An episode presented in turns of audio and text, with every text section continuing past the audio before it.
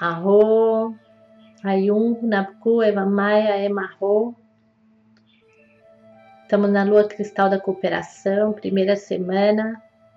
Hoje na ordem cíclica é Alfa 5 da lua cristal da cooperação, Kim 11. Dissolvo com o fim de brincar, liberando a ilusão.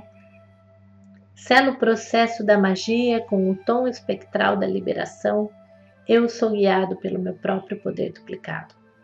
Quero expressar minha gratidão a Valum Votan por todos os seus anos de dedicação a revelação da lei do tempo, da informação dos códigos da lei do tempo. Conhecimento que nos permite estar no momento certo, na hora certa, no lugar certo, com consciência, elevando a nossa vibração, a vibração de todo o planeta Terra, sintonizando numa frequência natural. As 13 luas de 28 dias macaco espectral azul, análogo estrela espectral, guiado por ele macaco espectral, guiado pelo dragão espectral e oculto o cachorro elétrico. Pulsar azul, noite elétrica, mão ressonante, macaco espectral, triângulo perfeito, Valumbotan, Pacalbotan, Bolonic e o guerreiro que somos nós, no plano atômico, grande maioria das peças no tabuleiro, memória, arte, amor, magia. Lua espectral, oh perdão, lua cristal dia 5, Kim 11. Vamos conectar com a nossa magia interior, liberar a nossa magia, permitir que a magia se manifeste na nossa vida, conectando com o nosso lado infantil. Desde a abertura da, da tumba do Pacavotan em 1952, até o momento em que ele se descobre Valum Votan, passaram-se muitas coisas na vida do mensageiro.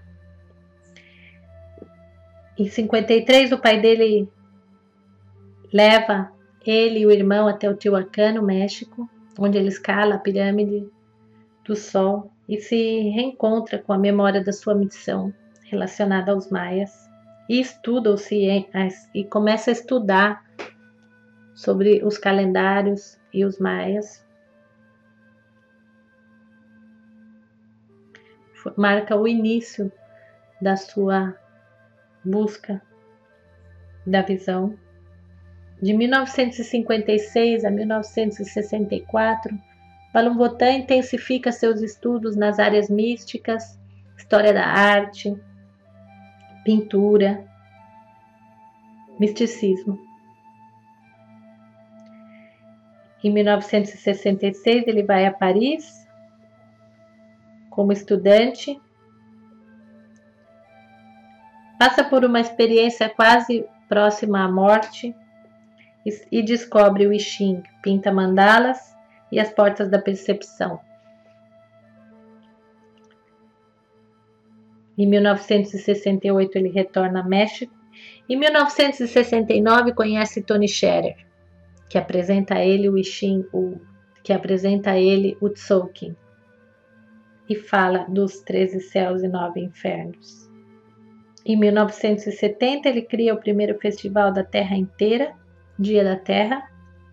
Em 1972, realiza a cerimônia Terra de Quetzalcoatl e começa os estudos formais na prática do budismo.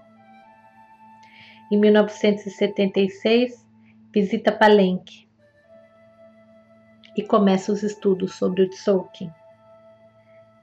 Em 1980, ele rompe completamente o seu padrão de vida 1260. Encontra-se com Bolonique em 81. Em 1983, escreve A Terra em Ascensão, começa a escrever o fator Maia e tem a visão da convergência harmônica. Em 1987, perde o filho Josh Macaco Elétrico Azul. Se entrega completamente com Bolonique ao caminho da quarta dimensão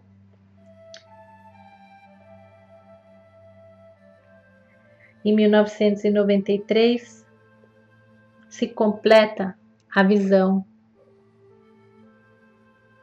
recebendo a profecia do Telectonon. Em 1997, se descobre Valum Votan. Valum Votan descobre a frequência 1320 e a diferença entre 1260 e 1320 em 1989 e depois foi lançado o movimento para mudança do calendário, que é o verdadeiro propósito de sua missão, retornar à Terra para a frequência artificial do tempo, retornando,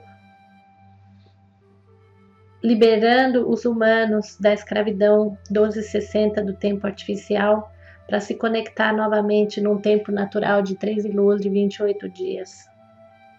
Esse é o padrão harmônico do tempo natural, 13 luas, 13 meses, todas de 28 dias, cada lua com quatro semanas perfeitas, cada lua com um pulsar específico.